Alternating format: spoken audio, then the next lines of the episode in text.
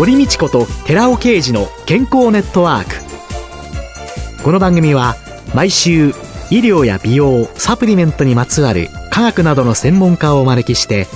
私たちの健康のために役に立つお話を伺う健康生活応援番組です。包摂体サプリメントと MGO マヌカハニーで健康な毎日をお届けする「コサナの提供」でお送りします。ここでコサナから寺尾啓二コサナ社長の新刊発売と健康ネットワークパーソナル化サプリメントのすすめ放送完結を記念したパーティー無料招待のお知らせです。来たる8月26日午前11時30分から午後2時まで東京日本橋のゼックス日本橋で開催するパーティーに先着30名様を無料でご招待します。番組パーソナリティの寺尾社長と堀道子さんも参加します。参加ご希望の方は8月11日から15日を除く平日の午前9時から夕方5時まで、8月11日から15日を除く平日の午前9時から夕方5時までお電話でお申し込みください。電話番号は東京03-6262-1512東京03-6262-1512締め切りは8月22日火曜日です。寺尾刑事小佐奈社長の新刊発売と健康ネットワークパーソナル化サプリメントのすすめ放送完結を記念したパーティー無料招待のお知らせでした。こんにちは、堀道子です。今月はフードバランスアドバイザーの小針エリカさんをゲストに迎えて、食による夏の健康対策をテーマにお送りしています。小針さんよろしくお願いいたします。よろしくお願いいたします。さあ、3週目の今日は、無理なく食べて綺麗になる方法と題して伺ってまいります。食べるだけで若く綺麗になる方法という本を出されているわけでありますけれども。この本ではですね、免疫力アップとか、老化予防、便秘改善、美肌などに役立つメニューですとか食べ方を紹介しているんですけれども、中でも抗酸化力の高いお野菜、果物、スーパーフードなど体の中から綺麗になるために何をどのようにして食べたらよいのかを詳しく解説している本になっております。小林さん、とっても肌がキラキラした張りがあってすごいですよね。ありがとうございます。実践してみようかなって思うような感じなんですけれども、この表紙開けたところ、肉も野菜もご飯も無理なく食べて、肌と髪とスタイルが美しく変わる。無理なくバランスよくっていうのがやっぱりポイントなんですかね。そうですね。私は最終的にたどり着いた言葉がもうバランスというこの言葉に尽きるんですね。栄養素っていうのはチームとなって連携して働くので、特定の栄養素だけ一生懸命とってもダメなんですね。まんべんなくバランスよく食べることで若々しい体を維持して病気の予防にもつながると思います。無理してストレスを感じながら食事制限するというのも継続しづらいので、美味しく楽しく自分のできる範囲で行うことが大切かなと思っています。具体的な食べ方の指南をよろしくお願いいたします。はい、はい、この本の一番最後の方にも書いてあるんですけれども、まず若々しさを維持する食材ということで、すごい草薙剛と覚えていただきたいんですね。すごい草薙剛。私はスマップが大好きで、特に草薙さんの大ファンなんですけれども、はい、この本を書くときにですね、なるべくわかりやすく皆さんに何を食べたらよいかというのを伝えるときに、なんか言葉の語呂合わせを考えたとき、うん、何がいいかなと思っていたときに、草薙さんの名前をずっと見ていたところ、ひらめいてしまいまして、はい、もうまさに私が食べている食材がぴったり草薙さんにハマったんですね。なので今日はこのすごい草薙剛と覚えていただいて、おすすめの食材をご紹介していきたいと思います。はい。ではまず、すごい草薙剛の巣なんですけれども、スプラウト。はい。これは寿司を発芽させた新芽をスプラウトと言いますが、皆さんがよくご存知なのはブロッコリースプラウト。抗酸化成分が豊富で、栄養価も高いので、サラダなどでね、毎日取ることを推奨しています。すごいのスバ、スプラウト。これなんて、カイワレ大根なんかあ、そうです。カイワレ大根もスプラウトの仲間。スプラウトの仲間ですよね。はい。では、5は、ごまです。ごまも抗酸化作用やビタミン E とかね、カルシウム、鉄分、亜鉛とかのミネラルも豊富ですので、すりおろして、いろんなスープやサラダ、いろんな食材に振りかけて食べるようにしていただきたいと思います。い。いは、いちごです。いちごといっても、まあ、ベリー系全般を指すんですけれども、ベリー系の果物というのは、アントシアニンとか、ビタミン C とか、エラグ酸とか、ポリフェノールがとても豊富なので、美肌とか体をね、作る上でとても役立つ食品です。ストロベリーだけじゃなくて、はい、ブラックベリー。ベリーとか、ブルーベリー。ブルーベリーとか、ベリー系全般的に OK です。はい。じゃあ、草薙剛と行きましょうか。く。くが黒豆。黒豆もアントシアニンとかイソフラボンとかサポニンとか、食物繊維、タンパク質も豊富な食材なので、私はできれば味付けをされていない蒸し大豆、黒豆の蒸したものがスーパーなどで売っているんですね。うん、煮豆だとどうしてもお砂糖の糖質が気になるので、はい、お砂糖の何も味付けされてない蒸した黒豆をサラダにトッピングしたり、煮込みに入れたりして、積極的に食べるようにしています。そうですね。なんか黒豆って言うとね、はい、おせち料理の時にそうです。単なる、さっと茹でた。はい。じゃくさ。はい。さはですね、サバ、青魚。サバは DHA、EPA が豊富ですので、動脈硬化とか予防する、とてもいい食品になりますので、私は青魚もよく食べています。はい。次はな。なは二つありまして、納豆と夏目。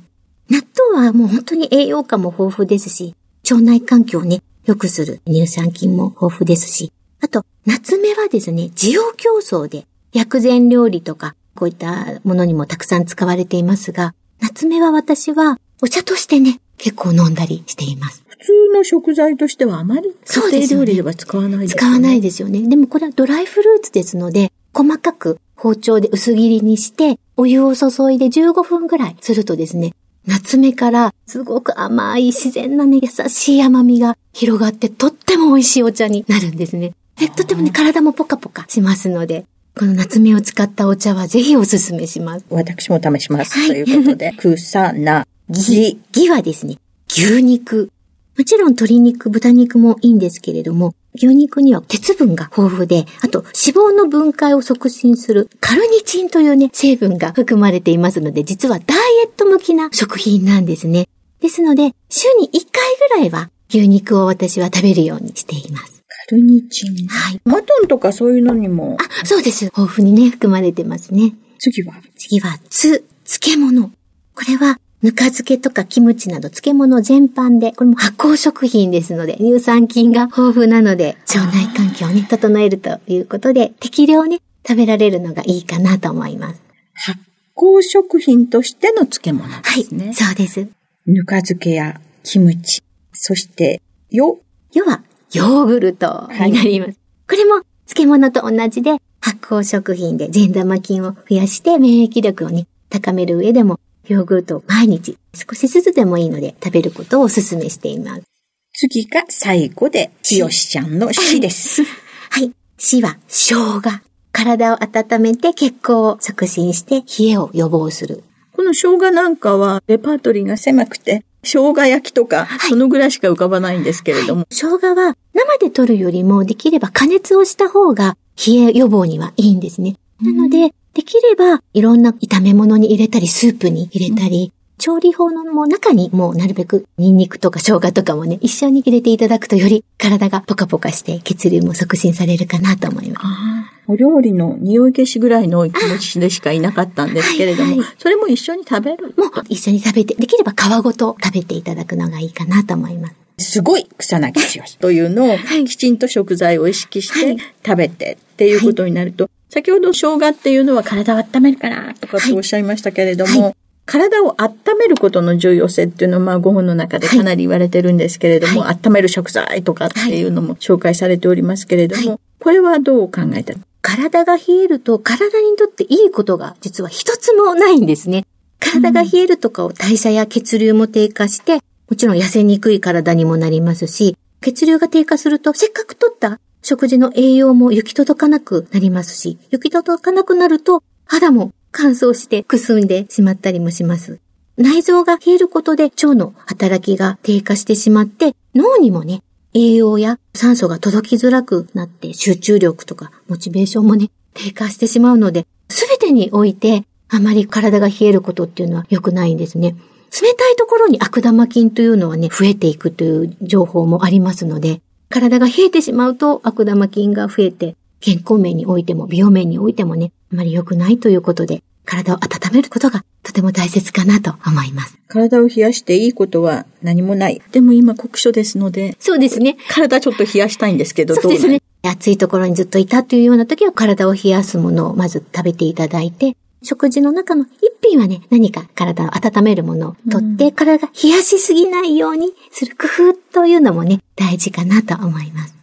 例えば、そうめんも薬味に生姜いっぱい使えば、そうですね。ね？そういった工夫も大事ですし、あと、例えばそこの付け合わせに、もし冷ややっことそうめんだと、どっちも冷たいものなので、豆腐の部分を冷ややっこではなくって、豆腐のスープにするとか、ちょっと何か一品だけ、こう汁物だけでも温かいものを取るというような工夫がね、大切かなと思います。先ほど、体を冷やしてくると、腸内の環境の中で、はい。いわゆるあんまり良い菌じゃないものが腸内細菌として増えてしまうんだというふうに言われましたけれども、腸をきれいにするというようなこともこの5本の中にい。ろいろ言われてるんですけれども、腸活っていうんですかね、最近、よく言われてる、これはどんなことを気をつけたら免疫細胞の約7割は腸の粘膜に集中的に存在するというふうに言われています。腸が活性化されて免疫力が高まると、リンパ球などの働きも活発になって、病原菌をやっつけたり、活性酸素を退治する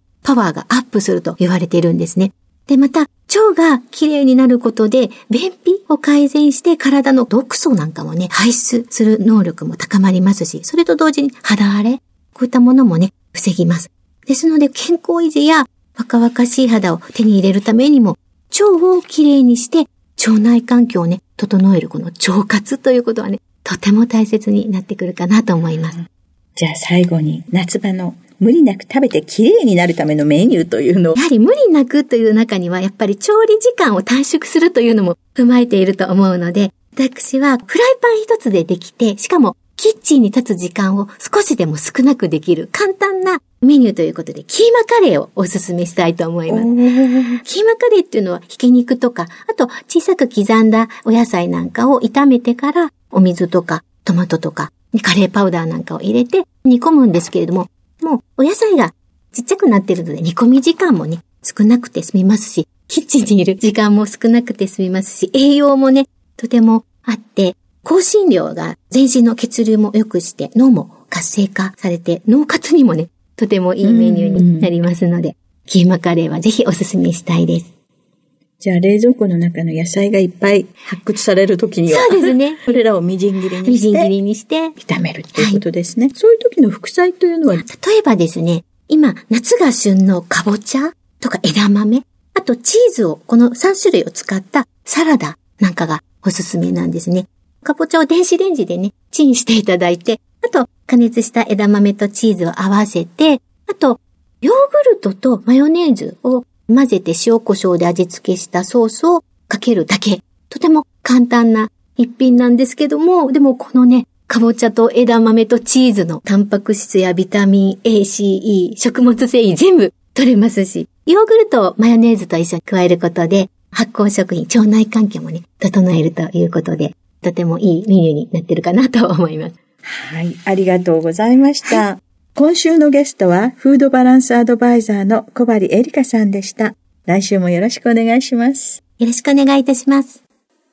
続いて、寺尾刑事の研究者コラムのコーナーです。お話は、小佐奈社長で、神戸大学医学部客員教授の寺尾啓二さんです。こんにちは、寺尾啓二です。今週は先週に引き続き、シーボとはというタイトルでお話しさせていただきます。SIBO シーボとは、スモールインテスティナルバクテリアルオーバーグロースの略で、日本語では小腸内細菌異常増殖症です。このシーボが最近にわかに注目されるようになってきており、シーボとはどのような疾患か、そしてその原因と対策にはどのようなものがあるかについて説明します。では、シーボになる原因はそしてどのようにすれば小腸の嫌気性細菌を減少させてシーボの症状を緩和できるのでしょうか？まず、シーボの原因です。その一つ目は、胃酸分泌の減少です。小腸における嫌気性菌が多いのは、強い性菌作用のある胃酸の分泌が不足していると考えられます。また、胃酸が不足していると、タンパク質や糖質は消化されにくいので、小腸で嫌気性菌の栄養源になり、細菌増殖の原因になります。そこで胃酸分泌を促進する食事をする必要があります。二つ目はストレスです。シーボはストレスと密接に関わっていることも分かっています。ストレスによって交感神経が高まり、アドレナリンなどのストレスホルモンが分泌されます。このストレスホルモンが小腸の嫌気性菌の増殖の原因となっています。また、アドレナリンは腸の前動運動を抑え、嫌気性細菌や食べ物を大腸へ押し出す働きが低下し、小腸でガスが発生することとなります。よって、ストレスをかけない生活も重要です。次に、シーボの予防策ですが、その一つ目は食事の前の歯磨き、あるいはうがいです。口腔細菌が小腸に入るのを防ぐことで、シーボの予防につながります。二つ目は座った状態での仕事が単純の分泌量を減少させるので、長時間座った仕事の人は1時間に一度立つだけで単純の分泌量は増加します。さらにウォーキングも小腸の刺激に有効です。さらにシーモに対するシクロデキストリンを用いたサプリメント療法を提案します。中鎖脂肪酸やオメガ3不飽和脂肪酸などの植物性脂肪、例えばココナッツオイルやアマニ油をアルファオリゴ糖と一緒に摂取するのはいかがでしょうか？その理由として、一つ目は脂質は嫌気性菌によって代謝されないということ。二つ目は調査脂肪酸やオメガ6不飽和脂肪酸は小腸の炎症を誘発する。三つ目は中鎖脂肪酸は制菌作用を有し、アルファオリゴ糖の抗菌作用との相乗効果が期待できる。四つ目、オメガ3不飽和脂肪酸は腸の炎症を緩和し、精神的なストレスを低減させる効果があるからです。また、酢酸やクエン酸とアルファオリゴ糖を一緒に摂取することもおすすめです。消化を助け、ミネラル吸収を高めて、シーボの症状を緩和できる可能性があります。お話は、小佐野社長で神戸大学医学部客員教授の寺尾啓二さんでした。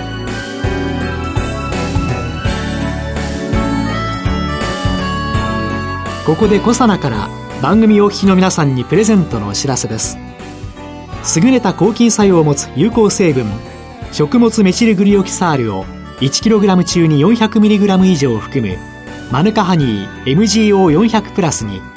ニュージーランドで栽培された無農薬の大麦若葉を配合したコサナのマヌカハニー青汁を番組お聞きの10名様にプレゼントします。ご希望の方は番組サイトの応募フォームからご応募ください。コサナのマヌカハニー青汁プレゼントのお知らせでした。